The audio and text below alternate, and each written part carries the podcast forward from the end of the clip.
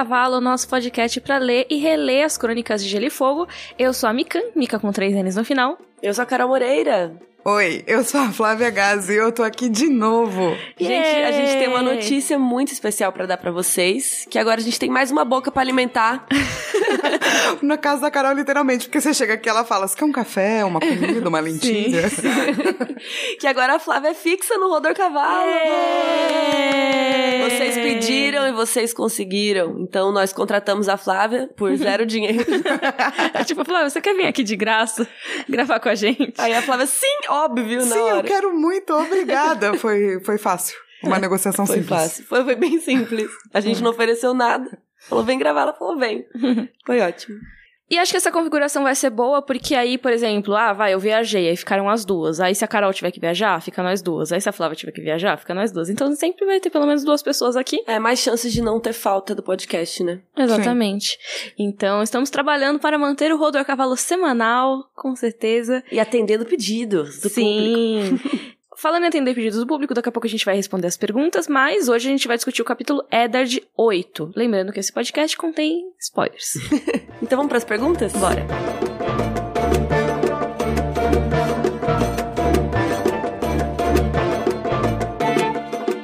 para as perguntas de hoje, eu separei a pergunta do Vitor Hugo, que gostaria de deixar o meu voto para a permanência fixa da Flávia. Por quê? Um, ela traz análises de psicologia e simbologia bem interessantes, que agregam bastante, e conversa e piadas muito boas, como a dos ossos de dragão em Skyrim.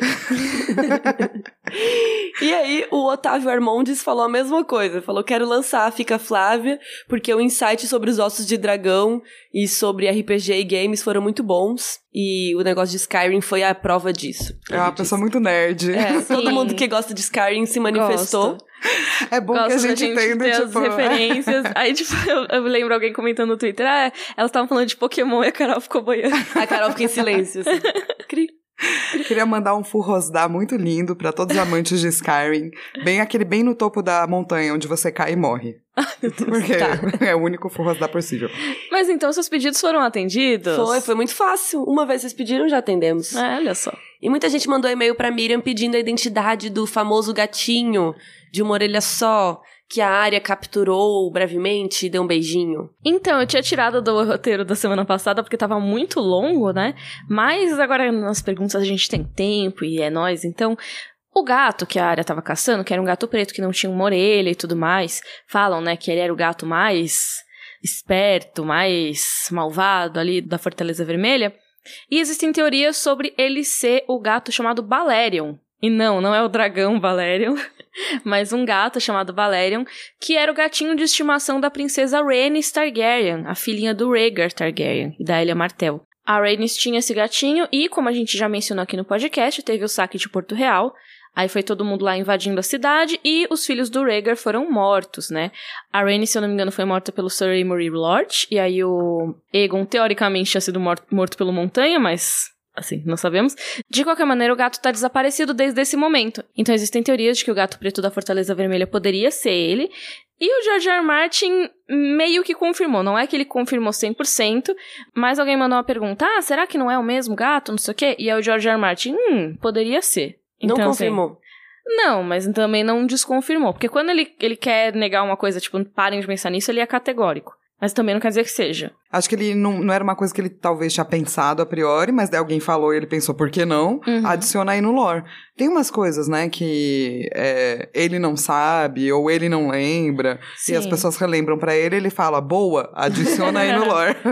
eu, eu seria péssima para escrever esse tipo de livro, que eu não lembro nem o que, que eu fiz ontem. Mas daí você teria um casal sueco. Pra te ajudar. Que, é, exatamente, é. que ia ficar do seu lado te dizendo tudo que você tá escrevendo de errado.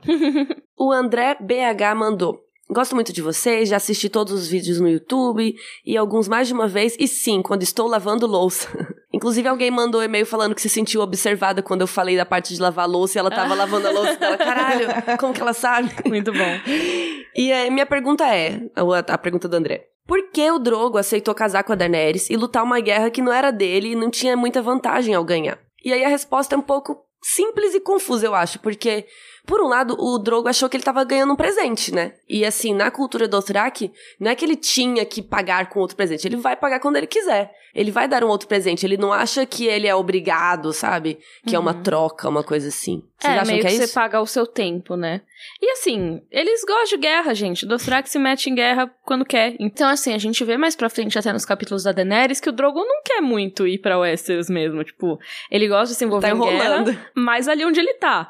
Eles não querem cruzar o mar estreito, porque eles não gostam de água salgada. Então, não necessariamente ele estava pensando em muito cumprir, assim. Ele ia, mas assim, quando desce na telha. Aí, a tentativa de assassinato da Daenerys é o que realmente motiva ele a cruzar o Mar Estreito, que inclusive é o tema que a gente vai discutir nesse episódio, né? É, o que eu acho também é que tem um lance dela ser exótica. Uhum. Então, tipo, pra cultura do Track, a Daenerys é totalmente diferente. Sim. A gente curte, né, aquilo que a gente não tem o que não tá próximo de casa. Uhum. E ela é totalmente longe da casa dele. Então é um presente que é um presente bom.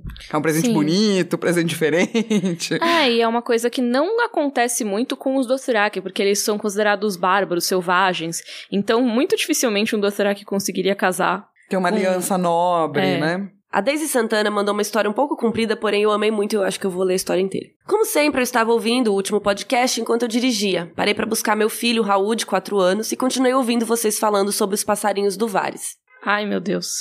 Em seguida, a Miriam comentou que as crianças tinham as línguas cortadas. Nesse momento, eu ainda estava perdida nas minhas reflexões, pensando em como os adultos são idiotas, por pensarem que as crianças não prestam atenção. Quando meus pensamentos foram interrompidos pela voz assustada de Raul, perguntando: por que as crianças têm a língua cortada? Apavorada, desliguei o podcast e expliquei que algumas crianças nascem com a língua presa e precisam ir ao médico para fazer um, um pequeno pique. Mas que ele não precisava se preocupar porque o médico passava um remédio e tudo mais e as crianças uhum. ficavam bem. Ufa, acho que me sai bem na resposta, pois ele se acalmou. Mas eu aprendi a lição. Tomar cuidado com o que eu falo ou escuto perto do meu passarinho. Ai, meu Deus. eu amei essa história porque é muito isso, né? A gente não presta atenção que tem um monte de criança ouvindo às vezes. É, e as crianças, elas entendem muito mais do que a gente dá o crédito, assim. Normalmente a gente acha, ah, a criança não vai entender, né? Mas entende. Entende. E isso fica gravado, cara depois. É, mas é, eu, eu acho também que é, é, complicado, né? Porque é um livro muito violento, então uhum. vai acabar se falando coisas muito violentas também. Quando eu era mais jovem e eu jogava muito videogame, eu com o meu irmão, a gente sempre jogou junto. Uhum. Você parou de jogar videogame desde então? Não, é que eu não jogo mais com o meu irmão, ah, né? Tá. tipo, ir com a minha mãe, sabe? Mas daí, é, quando ela chegava, ela sempre contava ou a gente discutia o que a gente tinha jogado. Uhum. Então, mesmo quando eram coisas violentas ou coisas que não eram muito legais, era esse papo meio que resolvia, assim, sabe? Sim. Então, eu lembro muito de aprender com a minha mãe, de aprender muita coisa Uhum. Por ela ser muito franca por falar com a gente das, dessas questões que vinham do, de game. Ai, que legal. É, então eu acho que também tem isso, assim. Acho que as crianças também aprendem muito.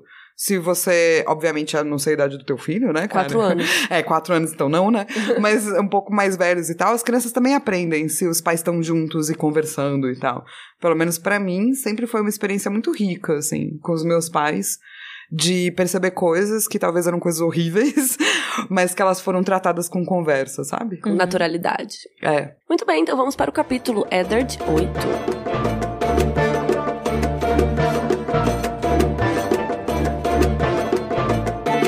Então agora vamos para nossa discussão do capítulo Eddard 8. Carol, você pode ler a sinopse, por favor? Ned e o rei Robert discutem o futuro de Daenerys Targaryen. Jorah Mormont informa a Varys que a moça está grávida e Robert quer a cabeça dela, do seu filho e de Viserys. Depois de uma discussão fervorosa, Robert informa que Ned deve ir embora para Winterfell e o Ned concorda. Os preparativos do regresso de Ned estavam indo bem, até que Mindinho chega com um convite. Putz. Uh, esse capítulo tem tretas, amo. Tem. Já começa na treta. Né? Nossa, né? começa numa treta muito infernal. Quando Sim. você abre o capítulo, já começa do tipo. Eu te imploro. Exato. o que eu acho muito louco dessa discussão é que a gente sabe que o Ned e o Robert se dão bem. Eles se conhecem há muito tempo. Então o Ned tem meio que liberdades com o Robert que outras pessoas não têm. Exato. Mas ele também, dentro daquela reunião do conselho, ele também se impõe de uma forma muito forte logo de começo, assim. Uhum. Que é do tipo, não, não vamos fazer isso, porque o Ned não quer matar uma criança que nem nasceu. E o Robert já começa, pelo menos o que a gente vê da discussão, muito pistola, porque ele não tá nem aí. E ele já começa falando de a puta está prenha. E uhum. essa frase é meio oh boy, de, tipo, Ei. devia ser um indicativo de que essa treta ia ficar calorada demais, sabe? Uhum. As palavras, né, indicam muito. Mas o, o Ned, na real, continua tretando muito forte, assim. É, além do bebê, a Daenerys tem 14 anos. Então você vai matar duas crianças, né, praticamente. Uhum. Então o capítulo já começa com a treta. Robert quer matar a Daenerys e o bebê, e o uhum. Ned não. O negócio vai ficando acalorado. Sim. E eu acho que ele deixa muito claro, né, o Martin, no começo do capítulo, um, dessa relação, mas dois também que o Ned tá puxando, forçando um pouco a barra além do que ele deveria. É, porque uhum. tem uma hora que ele fala que os outros conselheiros ficam quietos, porque eles, é, abre quote, né, eram mais sábios que Eddard Stark. com razão, né, porque... É, porque peitar um rei, ainda mais um rei com um ego ferido que nem o Robert, né? Independente de ser seu amigo ou não, né? Sim, com certeza. Mas vocês não acham que, no fundo, o Robert tem um ponto? Então, com os argumentos que a gente vai vendo aqui no capítulo, faz algum sentido, assim, uhum. na cabeça dele, né? Mas por outro lado, o Ned também tá certo, né? Como que você vai sair matando as pessoas, assim, matar a criança uhum. e tudo mais? Então, como a gente vai vendo aqui, o Varys vai dar vários motivos, o Mindinho, eles vão ter uma discussão tentando equilibrar, né? Tipo, prós e contras é. de matar ela. Mas se você é um rei, e ainda Sim. sobrou alguém da dinastia passada que você, meu, destronou à força. Uhum. A sua galera matou as crianças, estuprou geral. Você não ia querer mais, morto né? é, os últimos é até uma coisa que a Arya fala na série, né? Que ela fala pro Walder Frey, ah, você matou vários Stark, mas você não, não matou todos. Então agora eles vão voltar para te pegar, hahaha, e ela mata ele. Então é. é tipo isso. Normalmente, se você deixar um vivo, esse um vai voltar para exigir vingança. É, vai dar ruim. Lembra daquela cena do Kill Bill? Que, tipo, a, a mina tá tretando com aquela outra mina, daí chega a filhota dela que uhum. viu tudo, dela fala, quando você ficar mais velha... Você vai querer uhum. me matar. Se você decidir me procurar, eu vou estar tá pronta. Uhum. Porque... Sim, ela né? vai querer te matar. É. Você matou a minha mãe. E aí, é interessante porque o Varys confirma que a princesa espera um bebê. Que é o que quem tinha dito isso, gente? A Arya tinha dito isso pro Ned. E a frase foi igual. A uhum. Arya falou, a princesa espera um bebê. E aí aqui de novo, a princesa espera um bebê. E o Ned... É, talvez no calor da discussão ele nem, nem percebeu. Tipo, pare para pensar direito na área, né, nesse caso. Mas tem esse lance da honra, né? Do, tipo, ele não tá vendo além. Uhum. Que talvez não seja melhor discutir com o Robert, mas falar de um outro jeito. Sim. Talvez ele tenha que prestar atenção mais nos seus arredores. Mas ele não é, ele é um cara né? Que a hora que mexe com a honra, ele não para pra pensar. É, o Ned ele parte do princípio moral, né? E assim, nem todo mundo vai ter a mesma moralidade que ele. Então não adianta ele falar você tá matando uma criança se pro Robert matar uma criança não faz tanta diferença assim. Não Só é um bom aí, argumento. É, não se torna um bom argumento, porque é isso. Pro Robert, eles não são nem crianças, né? Ele fala que é tipo ovas de dragão, sei lá, que ele fala que é realmente assim, ele não considera nem humano. Então, para ele não adianta fazer apelo moral. Para ele é uma coisa, uma questão não só estratégica, mas passional também, porque o Robert ele quer ver todos os Targaryens eliminados da face da Terra por causa do Rhaegar, sabe? Do Aerys também, claro, mas assim, principalmente por causa do Rhaegar. E ele já tinha deixado a Daenerys e o Viserys escaparem, a gente vai falar um pouco mais disso depois, e aí agora ele, não, agora preciso dar conta disso, demorei muito tempo para resolver esse problema. Então, a Carol tava lembrando do capítulo da área, e o que eu acho louco é que naquele capítulo eles estavam falando que era melhor não começar uma treta ainda. Uhum. Só que aqui, logo de cara, o Varys já se coloca falando assim, não, melhor matar. Sabendo que mandar matar causa treta. Aham. Uhum. E deixar viver também causa treta. Então, por que será que ele tá falando isso? Uhum. Será que talvez mandar matar e talvez ele conseguir deixar com que isso não aconteça seja a melhor forma de parar uma guerra? Ou a forma que deixaria o processo mais lento? Porque vamos lembrar que o que a gente sabe é que o Varys quer que esse processo seja mais lento. Mas então, na discussão do Varys e do Ilírio, eles estavam na dúvida sobre apressar ou reduzir a velocidade. E o Varys é o que fala: ah, você quer reduzir as coisas? Apresse-se, eu digo. Então, meio que assim, ah, eles têm que fazer as coisas se moverem mais rápido. Só que, assim, tipo, a gente sabe o que vai acontecer, porque a gente já leu e tal, mas os personagens não sabem muito o que vai acontecer. Se as coisas seguissem o plano do Varys, beleza, ia ter essa treta, o Ned ia voltar para o Winterfell, e aí eles iam estar tá tretados, mas ainda não ia chegar ao cúmulo da guerra, sabe? Provavelmente até Varys teria concordado um pouquinho com o Ilírio nesse caso, porque aí o Ned ia pensar, ia, tipo, esfriar a cabeça. Aí quando ele descobrisse a verdade, até ele chegar em Porto Real para contar pro Robert, ia demorar um pouco mais, etc. Ele não imaginava que o Mindinho fosse causar o Ned ficar mais em Porto Real, que ele tratasse com o Jaime, que ele se ferisse, ficasse lá para sempre, blá blá blá blá. Inclusive, até o Ned fala, né, mais pra frente no capítulo, que é tipo, ah, eu vou embora, mas tá sussa, porque daqui a pouco o Robert esfria a cabeça e a gente volta a ser amigos. Sim. Mesmo com a mãe das tretas aí. Mas é louco, porque é tudo uma questão de time nesses capítulos, ainda mais agora que a gente chegou nesse momento que é crucial pra história. Cara, o George R. R. Martin teve que botar as pecinhas tudo na ordem, tudo tem que se encaixar. Então a Catelyn precisa capturar o Tyrion no momento certo pra viagem do Yoren bater com o Ned, saber logo antes dele tretar com o Robert e aí o Jaime conseguir vir pra tretar e aí tipo É muito perfeito. o Tyrion ser solto e o Ned se ferir, ficar lá em Porto Real por mais tempo, até o Robert morrer e tudo mais. Então, assim, tudo precisa estar muito bem encaixado pra funcionar. Mas eu acho que realmente o Varys, ele tava contando com, ah, eles vão ficar meio separados, então vai dar uma esfriada nos ânimos e talvez as coisas melhorem um pouco pro nosso plano. Não sei, cara. E aí, o Ned dá uma pelada, que eu achei Uhum. pesado quando ele fala isso. Ele fala: Vossa Graça, nunca ouvi temer Rhaegar. Será que os anos o emascularam tanto que agora treme com a sombra de uma criança por nascer? Ai, ai, ai. É tipo que nem quando você é criança, né? Quando alguém briga, né? Você fica lá. Chamou pra chincha. É, cara, eu achei pesado ele falar isso. Eu achei bem pesado, cara. É. Se eu fosse Ele apelou. rainha e alguém falasse isso, tipo, sabendo. E ele sabia, né? Ele sabia que ele tava buscando treta falando Uhum. isso aí. Então, né? Porque ele já fez nos passados, né? Nos capítulos passados de, tipo, tentar puxar pro orgulho, assim. É. Mas aqui ele puxou bastante na frente de geral, assim. Na frente Sim. do pequeno conselho. É, foi um desafio na frente de todos, né? Então, assim, você é, você é tão macho assim, é? E aí o Robert ficou, cara, sai daqui. Vaza! Vaza. Rua! É isso, cara. Sai daqui, porque eu não sou responsável por mim mesmo se eu te vir de novo. É. E aí o Sir Barristan fica do lado do Ned. O Sir Uhum. Barristan é um cara muito honrado, também não acha que tem que matar a Daenerys. O Paisel e o Mindinho ficam do lado do Robert. E aí o Varys fala que a comitiva da Daenerys está se aproximando de Vais Dothrak, onde puxar uma lâmina significa morte. Por que, que eles estão falando disso? Porque o Jorah é o grande espião que está lá com a Daenerys, Sir Sim. Jorah Mormont, que anda com a Daenerys, fica ali dando conselho, muito gente boa, inclusive aparece apaixonado por ela, mas a gente sabe agora que ele é o quê? Um, Um espião. espião. Tá, tá, tá. A gente não precisa de efeitos sonoros, a gente faz ao vivo.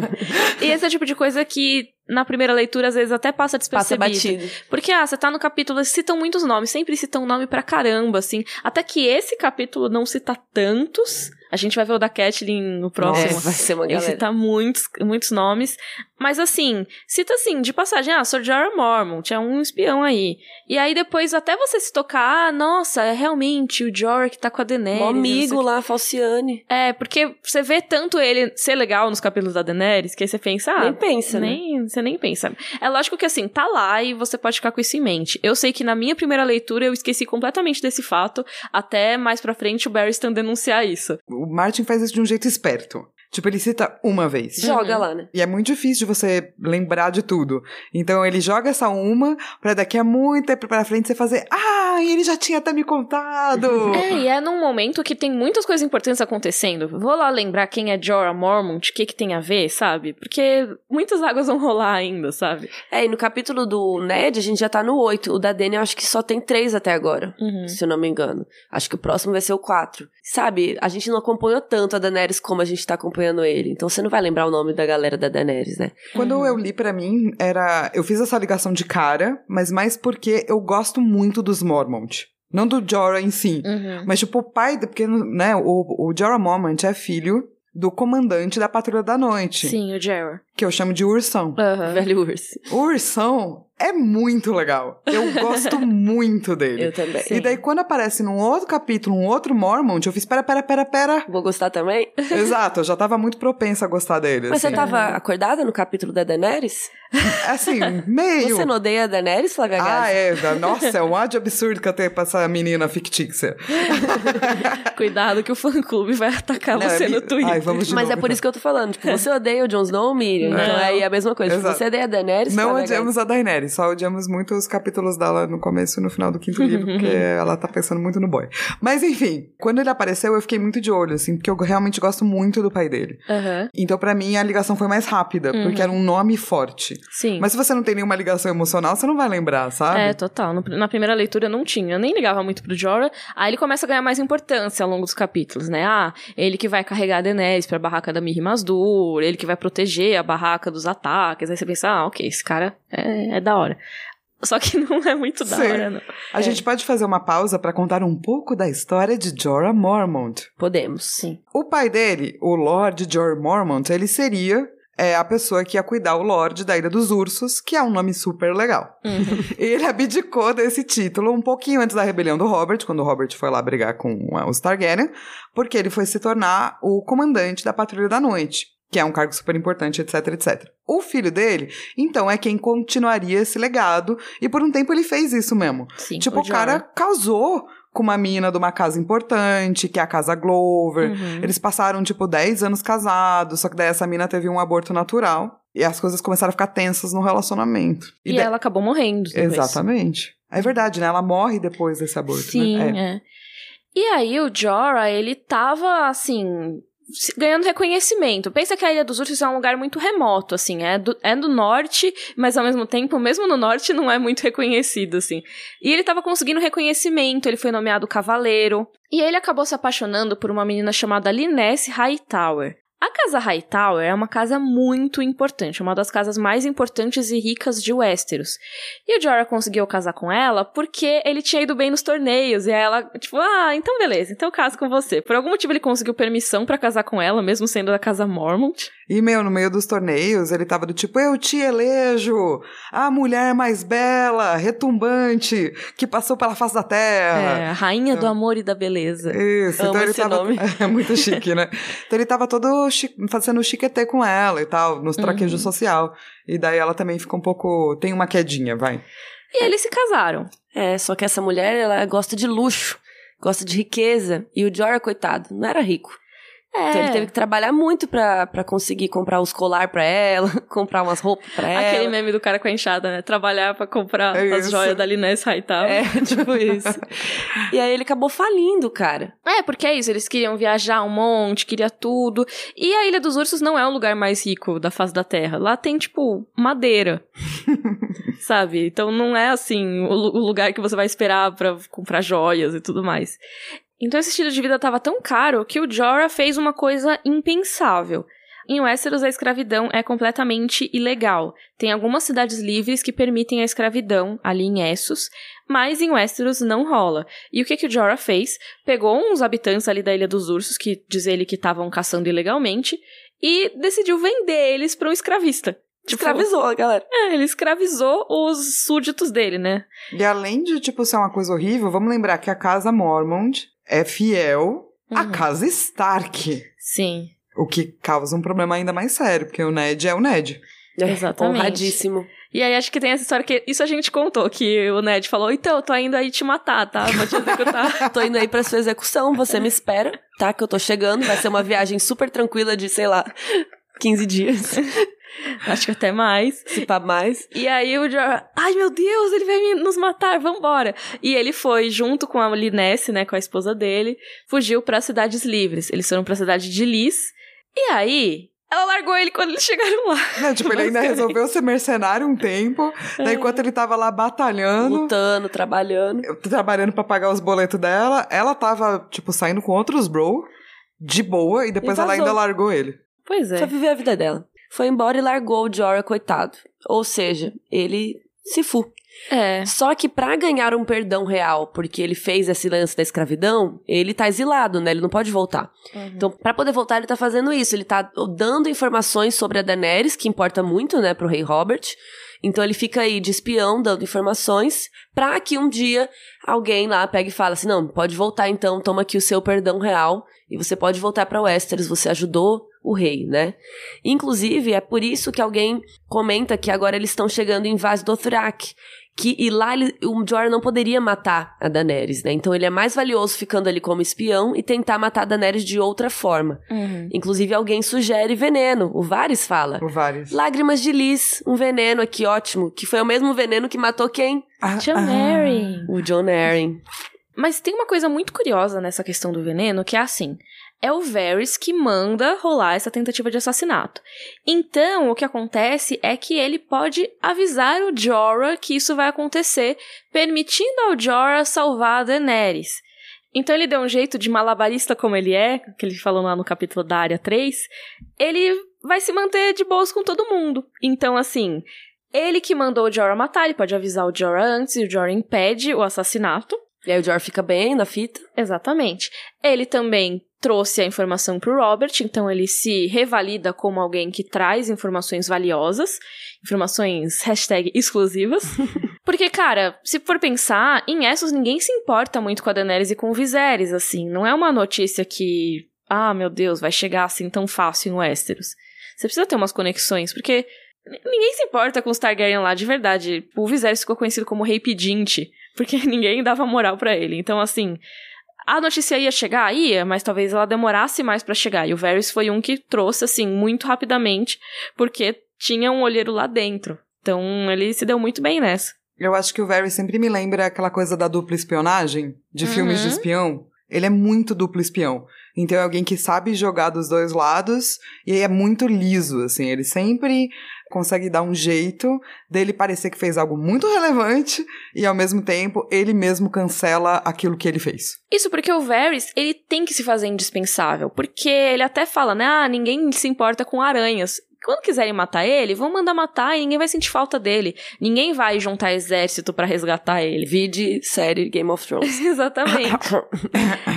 É, sabe? Então, ele precisa se mostrar útil, indispensável. Ele precisa ser o cara que os seis confiam. Porque senão, amanhã ele tá fora dali, todo mundo despreza ele. E se a gente pensar, ele tem um jeito, na real, bem egoísta, porém bem correto, de fazer isso. Que é, ele traz a informação que ele mesmo pode rebater. Uhum. Então, ele causa confusões que ele mesmo Que ele resolve. resolve. Uhum. Do outro lado, É isso. né? É tipo criar doença e vender o remédio. Sim, mas se a gente pensar, tipo, na figura da aranha tecendo a teia e tal, é meio isso mesmo, sabe?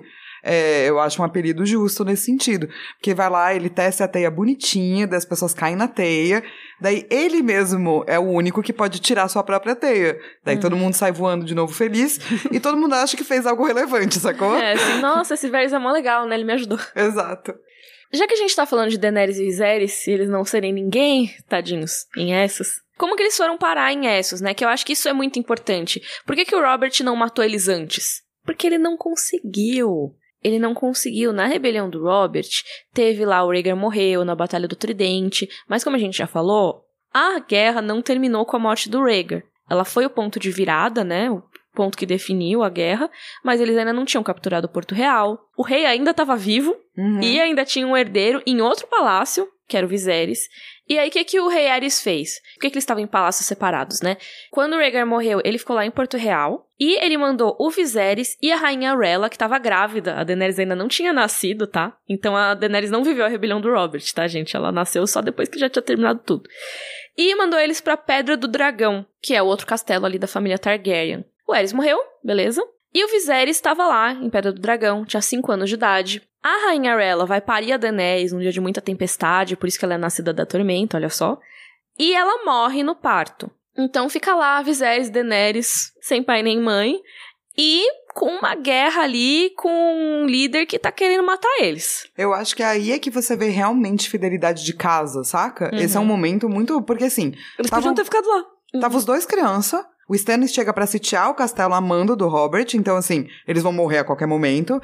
E a galera que era das outras casas podia só falar: toque as crianças! Toma aí, beleza. Mas eles falaram: não, vamos levar essas crianças embora. Sim, e quem fez isso principalmente foi o Sir William Derry.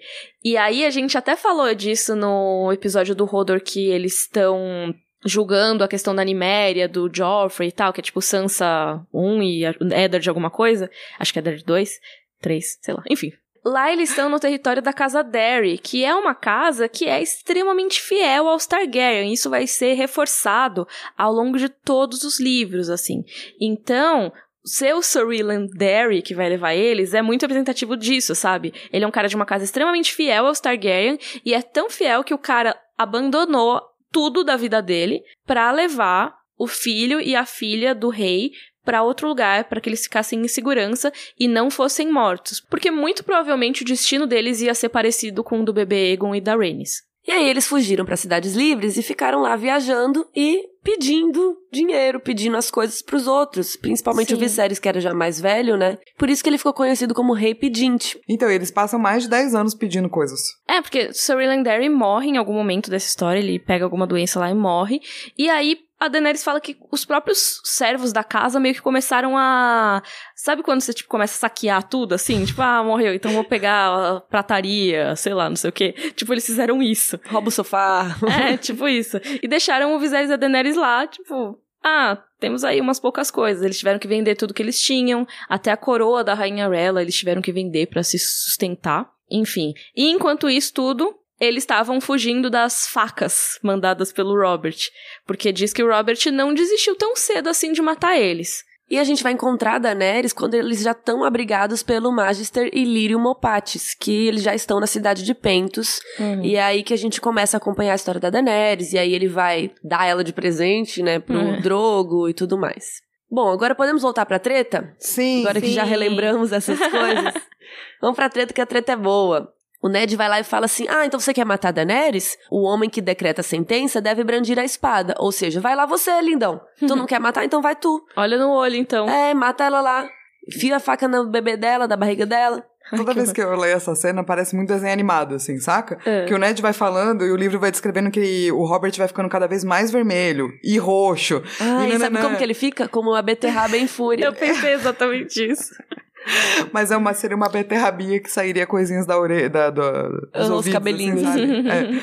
Até que o estopim da full pistolice é quando o Ned fala que julgava que o Robert fosse melhor do que isso. Ele fala, julgava que tínhamos encontrado um rei mais nobre. Ou seja, tá comparando com o rei louco aí, né? Porque se tá decepcionado que não encontrou o rei mais nobre depois que o rei era o rei louco, cara, complicado. E o Ned falou muitas coisas nessa conversa, né? Jogou várias coisas na cara dele. O Ned tava muito puto. Porque o Ned Sim. não é assim.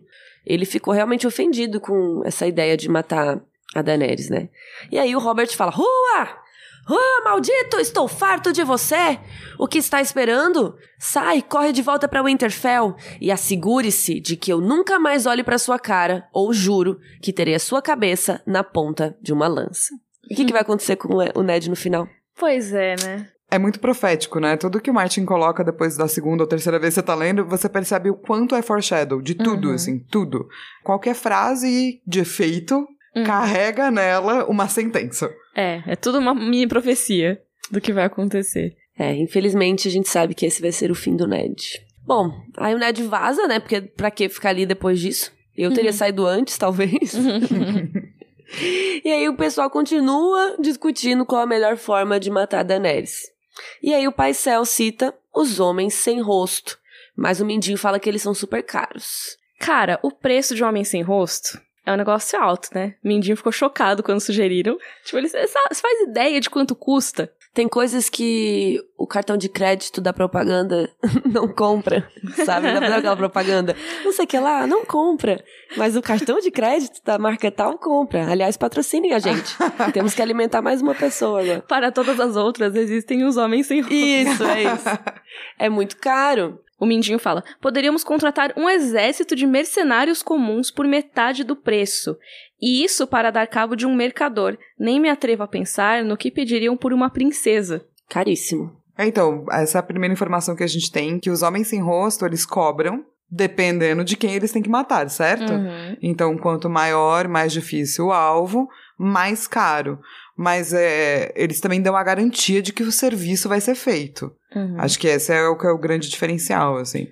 E geralmente eles fazem o serviço sem que ninguém saiba que foi assassinato, né? É. Na grande maioria das vezes. Fica parecendo um acidente. É, um acidente estranho. É. E é por isso que daí a gente relembra da onde eles vêm. Do tipo, Tinha os escravos de Valíria, né, que fundaram várias coisas quando eles conseguiram fugir. A cidade de Bravos foi uma. Uhum. E a Guilda dos Homens Sem Rosto também foi uma.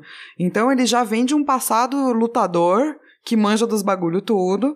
E daí, por conta desse passado, imagino eu, ou seria o que eu faria, Uhum. a galera falou: ó, essas religião aí não tá dando, entendeu? Uhum. Aqui nós manja mesmo da morte. Uhum. Então, quando os homens sem rosto têm uma ligação muito forte com essa religião, Uhum. que é uma religião que acredita que na verdade existe um Deus só Sim. e ele tem o rosto da morte.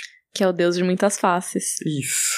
meio que pensaram nisso porque o fundador, né, que a gente não sabe o nome da pessoa, mas assim, o fundador da lenda, ele percebeu que toda a população escrava rezava pro mesmo Deus no fim das contas, independentemente de qual fosse a religião, porque eles estavam na verdade rezando para se livrar daquela vida que eles estavam vivendo que estava muito terrível.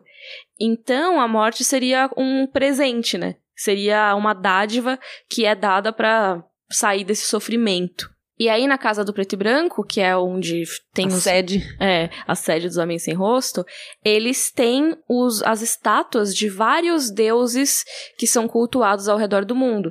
E mesmo se é uma religião politeísta, seria o deus que representa a morte. A de Westeros não é politeísta, é monoteísta, só que com muitas faces. Então vai ter a face que representa a morte, que é o estranho. Aí vai ter o R'hllor, vai ter todos os deuses que representariam o lado da morte, assim. E daí, nesse lugar maravilhoso, Super Sussa, eles, Bem good vibes. eles cuidam dos mortos. E eles também cultuam a morte. É por isso que tem uma fonte cheia de veneno ali no meio, porque dar a morte é dar uma dádiva, na real. E daí o deus de muitas faces, né? Ele é associado à frase tão conhecida Valar Morghulis, Uhum. que é de alto valiriano, da galera de Valíria, que significa todos os homens devem morrer. Sim. E aí, como você responde essa frase? Você responde com Valar do Hairis, que é todos os homens devem servir. Porque também tem uma coisa de que o Templo dos Homens Sem Rosto lá, ele acaba sendo um local que as pessoas vão prestar um serviço, elas vão. A comunidade ajuda, né? Tanto que quando a gente tem o treinamento ali da área, no quarto livro, ela fica hospedada em casa de Bravose, que são pessoas que têm algum serviço a prestar pro templo. E é muito isso, acaba sendo uma troca. Tem gente que usa um serviço dos Homens Sem Rosto e acaba ficando lá, prestando serviços por muito tempo. E eles têm vários jeitos de matar as pessoas que eles matam, inclusive um veneno que se chama o estrangulador. Que é o melhor nome de venenos. É bem legal. E eles também pegam as caras das pessoas mortas e fazem mascarinhas bem Hum. lindas. Eles tiram a pele da, da carinha e fazem máscaras macabras.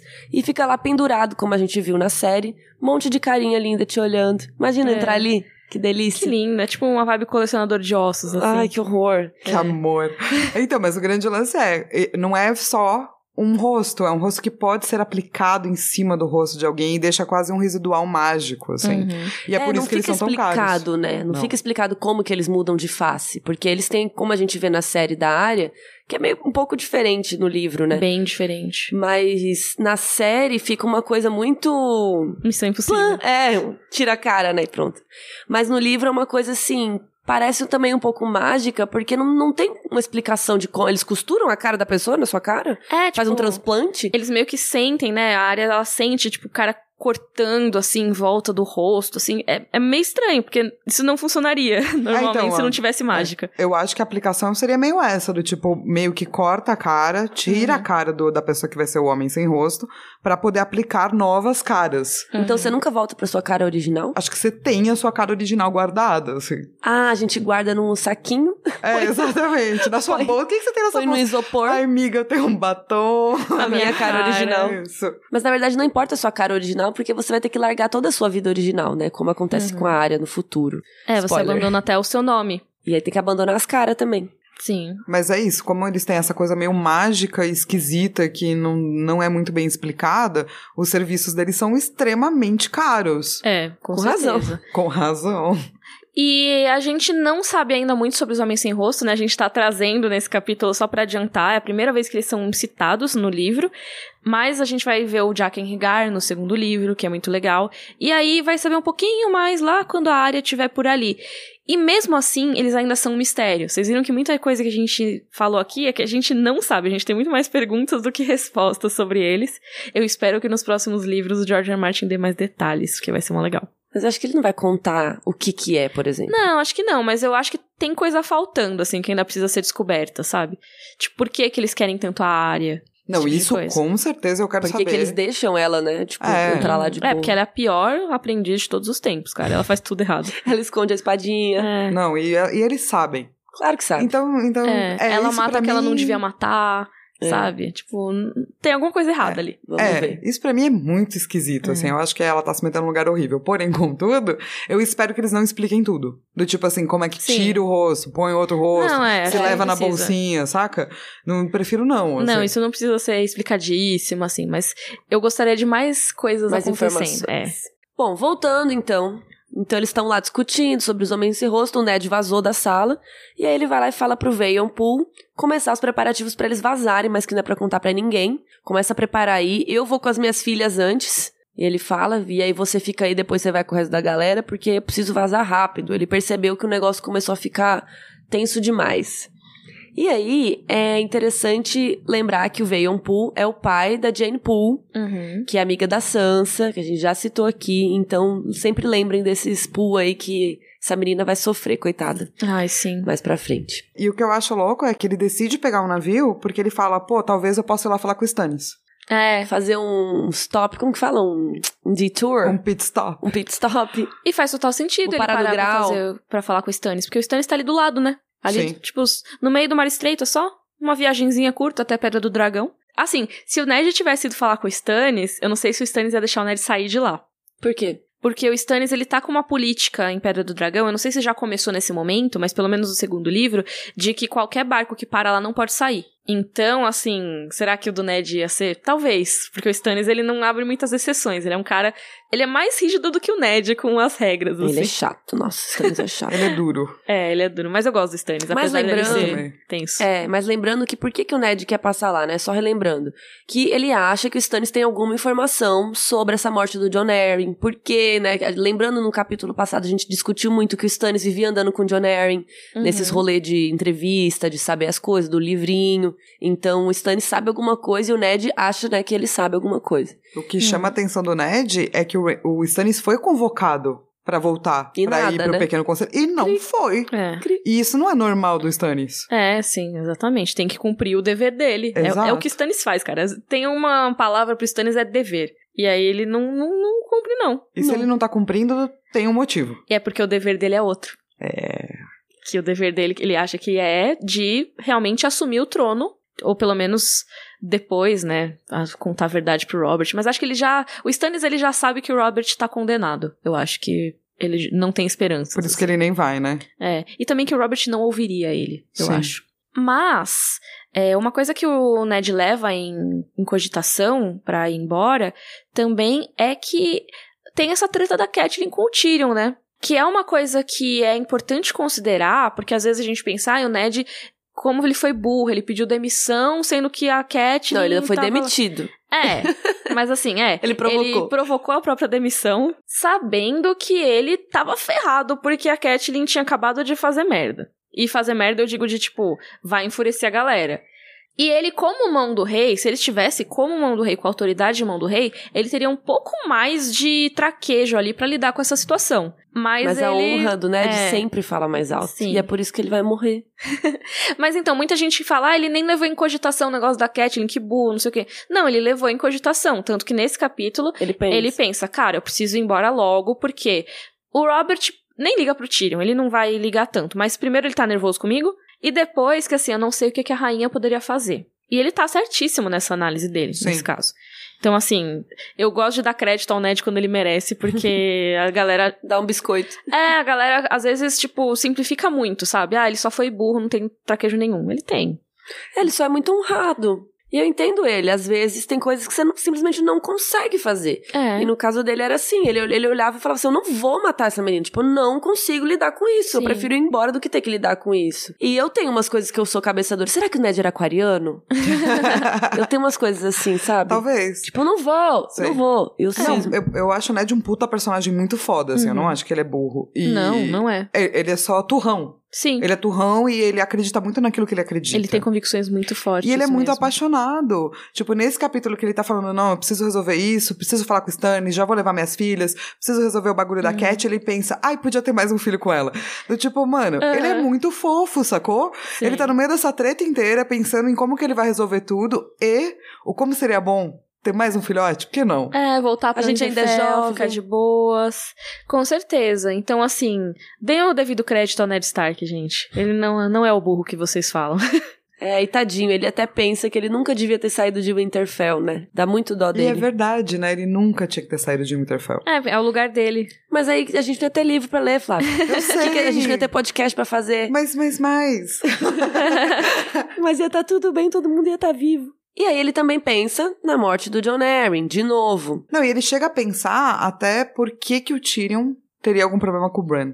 Sim. Mas é só um dos pensamentos que passa na cabeça dele e já vai embora rapidinho. É, e aí podia ter pensado na aposta. Isso sim, isso sim, gente. Assim, não considerar o que a Arya falou e não considerar a aposta, eu acho que foram erros graves, assim mesmo. Ah, mas a Catelyn também, quantas vezes o pessoal Sim. falou da aposta, da aposta, e parece que não, não escuta. É verdade. Isso sim, eles deram uma ignorada total, Sim. assim. É, mas eu entendo que também o Martin deu uma.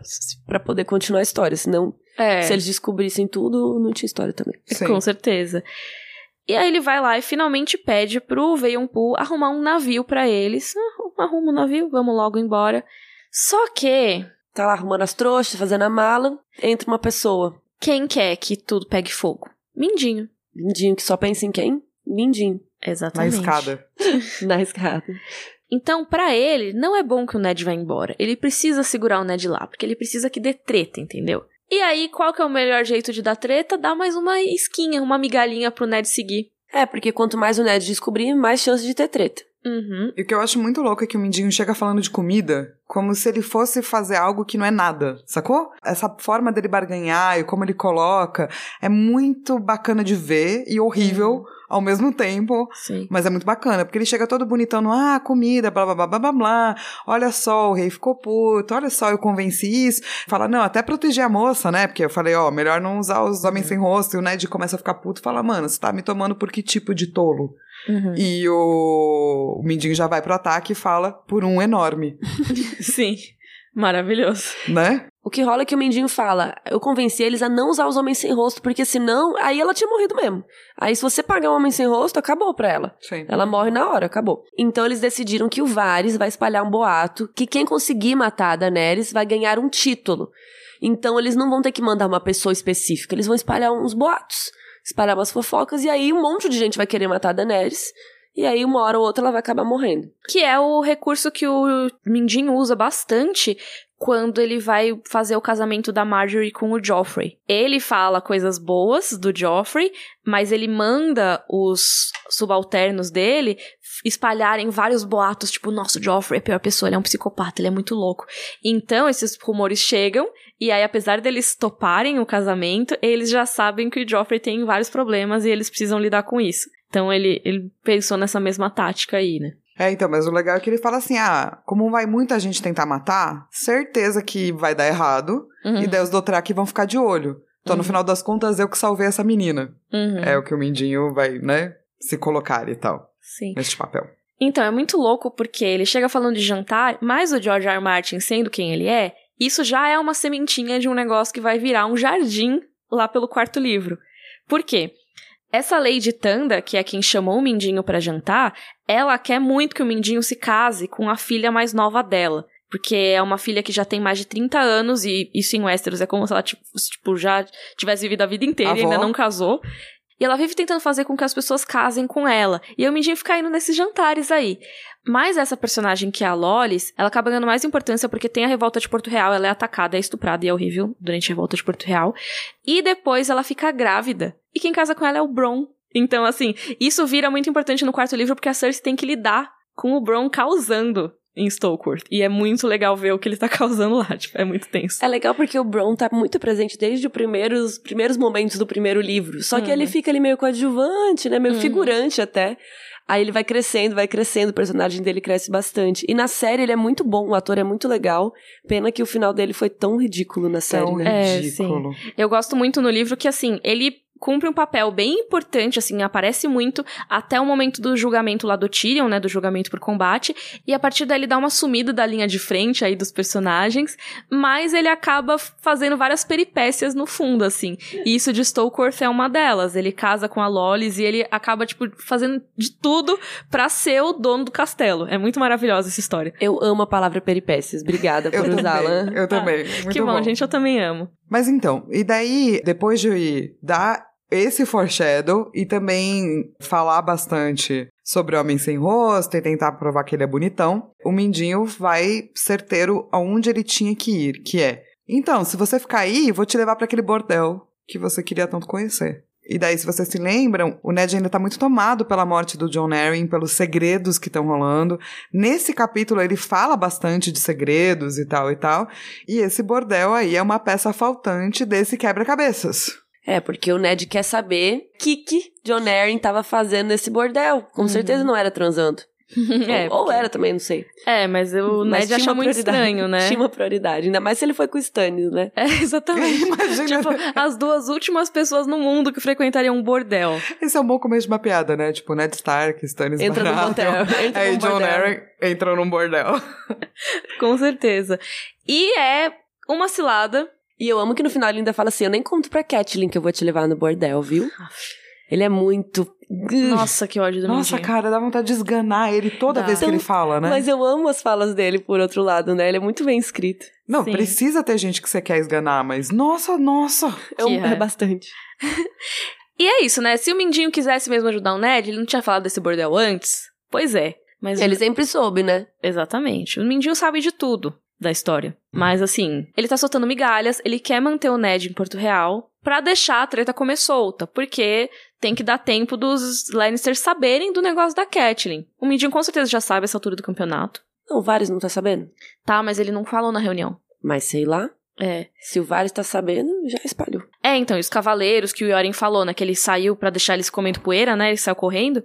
E essa galera talvez já tenha chegado em Porto Real. E aí os rumores começam mesmo. É um escândalo. Sim. Como assim, sabe? A senhora da mão do rei capturou o filho do Tywin Lannister, o irmão da rainha. Isso é um escândalo que chega em qualquer pessoa mesmo. Então, com certeza, apesar de não ter espalhado, assim, a ponto de eles discutirem isso na reunião, porque eu acho que o Robert mencionaria, de qualquer maneira, na- no meio da treta, Uhum. pessoas que têm informantes como o Mindinho já devem estar sabendo, sim. E aí, ele quer segurar o Ned lá, pra Vocês dar mais não veem treta. o Mendinho muito como a bruxa da casa de doce? Sabe? Ele vai cozinhar as pessoas, mas ele vai deixando é, migalhinhas de docinhos. É isso. Exatamente, ele tá querendo manter o Ned lá pela. Não é pela curiosidade, assim, é pela curiosidade também, mas mais pelo dever de descobrir as coisas. Então, ai, como que eu vou deixar isso pra trás? Eu vou ficar pensando nisso, eu preciso resolver. Já tô aqui, cara. Pode ser a peça-chave pra eu descobrir o que aconteceu. E aí acaba enrolando pra ir embora, não vai, né? Esse foi o nosso capítulo. Vamos pro momento Valar Morgulhos. Sim, ninguém morreu. Não. Nada. Quem morreu temos 13 pessoas e cavalos. Cavalos e importantes. lobos que morreram, 13 mortos até agora. E agora vamos falar livro versus série. Ainda estamos no capítulo 5, ainda não, porque a gente ficou muito no capítulo 4, não aguentava mais. no episódio 4, e agora já estamos no episódio 5, mais pro finalzinho. É, a discussão realmente acontece. Menos profundidade, né? Hum. Acho que eles não citam homem sem rosto, não, Não. citam. É mais simples, mas a, a ira é a mesma. Aí é, É. a mesma. E eu amo o Xambin falando com aquele sotaque britânico, assim, sabe? Brigando. Não sei o que lá, não sei o que lá, só que com aquele sotaque dele. Eu ia imitar aqui, mas eu não lembrei nenhuma frase específica. mas é- foi muito fofo. Eu achei fofo rever. Não, e é muito legal porque ele fica, tipo, muito vermelho, Puto. de verdade, assim, saca? O cara é, muito bom, assim, é um puta Não, ator. o Robert também é, tá, o tipo, Marquette, né? Ele é pra incrível. explodir É. já. Aham. Muito bom. É o Fred Flintstone, sabia? É, Sim. É, é muito maravilhoso, né? que Eu seja só o lembro dele descalço, assim, andando. E é muito legal, tipo, ver dois atores maravilhosos Sim. fazendo uma puta cena, assim, ah, sabe? Meu amigo pessoal, né? Grande amigo, é incrível a atuação. Mas é realmente muito bom, né? Você vê essas pessoas que têm um carinho umas pelas outras, você vê a decepção no olhar de um e de outro, ouvindo o que tá sendo dito, sabe? Um tá muito decepcionado com o outro. Mas e tem assim- a questão do. é, Assim, obviamente a série não tem o que tá passando dentro da cabeça, Uhum. mas tem uma troca de olhares que também daí não tem como descrever no livro. Que são as pessoas se olhando enquanto eles estão tretando, sabe? Climão. É, e do Torta tipo. de climão. Mas deixando meio claro que alguém tá gostando, alguém não tá, alguém tá preocupado, sabe? O Mindinho tá claramente, tipo, de boa. Pegou uma situação, pipoca e tá lá assim, ó, bora. As vantagens de cada mídia, né? É. Ah, uma coisa que eu não falei na discussão do, do livro, posso só trazer aqui rapidinho? Sim. Você abre um parênteses? Que, apesar de tudo, o Ned convence o Robert. Porque Mas a gente ainda não leito... sabe disso. É, sim, mas é que no leito de morte, o Robert percebe que o Ned, putz, é verdade, ele tem um ponto, tá certo. Vou tentar reverter essa situação. Eu acho que o Robert só tá tentando ser melhor, sabe? Sim, é. Desde quando ele conheceu o Ned, ele tá tentando ser melhor. É, é verdade. A pessoa mais digna. Não deu tempo de melhorar, né? Não deu tempo. É. E aí na série também rola treta e o Mindinho também aparece lá no quartinho do Ned, lá fazendo a trouxinha dele, pra falar que vai levar ele no bordel. Então vamos para o momento Joffrey. Bring me his head. Qual foi o momento que vocês não curtiram muito desse episódio? Seja na escrita, seja um personagem, alguma coisa que fez. Mindinho sempre, né? É, É, o rei da gente odeia, odiar. né? Não, mas eu, eu acho um bom capítulo. É, não tem nada ruim, né? É, eu acho que tudo é importante. Hum, não tem. Nada a declarar. É. Só o paisel. Tudo que tem o paisel eu não gosto. Ai, o paisel é muito entojado, né? Nossa, tudo que O que, tem que é entojado, Ai, Flávia? tipo, Traduz. nham, nham, nham. Sabe a É. pessoa que faz nham, nham, nham? Tipo, ele é super arrogantão. Ele acha que ele manja todas as paradas, tudo. Tudo ele fala com arrogância e petulância. É, que parece que ele é a pessoa mais inteligente na sala. É! Talvez ele seja, mas eu não quero saber. É, não importa. Tudo que eu leio dele, eu leio com essa voz de tipo, nham, nham, nham, nham, nham, nham. é isso. Exatamente isso. E o nosso momento Dracarys. Dracarys. Qual o momento favorito de vocês? Hum, cara, tem muitas coisas legais nesse capítulo, mas eu acho que pra mim é o eco da fala da Catelyn, de você conhece o homem, o rei é um estranho pra você. Porque é isso, é o momento de maior decepção do Ned em relação ao Robert desde que ele chegou. Isso é jogado na cara dele aqui, né? Uhum. Ele não tem como não ver. É, ele tá pensando como que o meu amigo de tantos anos quer matar uma criança, um negócio que eu abomino, que eu não concordo. Como que a gente se falou essas coisas tão horríveis? Isso foi o que me- mais me pegou nesse capítulo, assim. Eu acho que a parte quando ele tá fazendo, o Ned tá fazendo a troca com o Mindinho, porque ele fala, por que tipo de tolo me toma? Hum. E o Mindinho responde por um enorme. Uhum. Fica muito claro que o Mindinho tá jogando. Sim. Fica muito claro que o Mindinho não acha que ele é legal, não acha que ele manja. E o Mindinho já tinha falado isso quando o Ned chega em Porto Real e ele fala assim: você não devia confiar em mim. Exato. É. Caraca. É do tipo, é a segunda vez que o Mindinho tá virando pra ele falando assim: você é trouxa, filho, você é burro. É. e ele tá falando com muita propriedade, saca? Sim. E é muito louco como é muito bem colocado no meio da, da fala, e do jeito que ele fala, na hora que ele né? coloca. É, porque tudo parece uma piada. Isso. Até que não é. Exato. É maravilhoso. Eu gosto muito disso. O meu momento favorito é quando o Robert fala: E assegure-se que eu nunca mais olhe pra sua cara, ou juro que terei a sua cabeça na ponta de uma lança. Porque não vai ser culpa do Robert, mas também vai, porque o Robert vai morrer e aí vai tudo que vai acontecer com o Ned é isso, ele vai ter a cabeça dele na ponta de uma lança e a Sansa vai ter que olhar, e vai ser Ah. chato. Nossa. É. Então essa foi a discussão do capítulo sobre a discussão que Sim. Rolou. Eddard 8. Semana que vem a gente vai falar de Catelyn 6 já. Que a Catelyn segue nas suas aventuras e é um capítulo gigante, então separe tempo para ler esse capítulo, que ele é grande. E se você tiver perguntas, mande pra gente no rodorcavalo.gmail.com. Coloca no título aí o número do episódio, que é 34, pra gente achar mais fácil seu e-mail não se perder no limbo. E também todos os vídeos citados aqui. A gente não citou nenhum vídeo nesse episódio, né? Tem vídeo do Vares, tem vídeo do Mindinho. É. Não, mas a gente não citou Não eles, lembrou, assim, né? é. Mas os vídeos relacionados aos temas, que tem vários, tem dos Homens Sem Rosto, tem um monte de coisa, todos vão estar linkados no nosso site, que é rodorcavalo.com.br. Lá você também encontra o link pro nosso Padrim, pra ajudar a manter o Rodor semanal, pois temos custos com edição e mil coisas. E agora tem que comprar as comidas pra Flávia, né? É Isso. verdade. Tem que, Requer café e lentilha. é, tem que, tem que mais uma boca para alimentar aqui, então ajuda nós aí. E a gente espera que vocês tenham gostado desse capítulo. Flávia, seja bem-vinda. Obrigada, gente. Ao Rodor Cavalo. Obrigado. E é isso. Rodor. Rodor. Rodor. Yeah.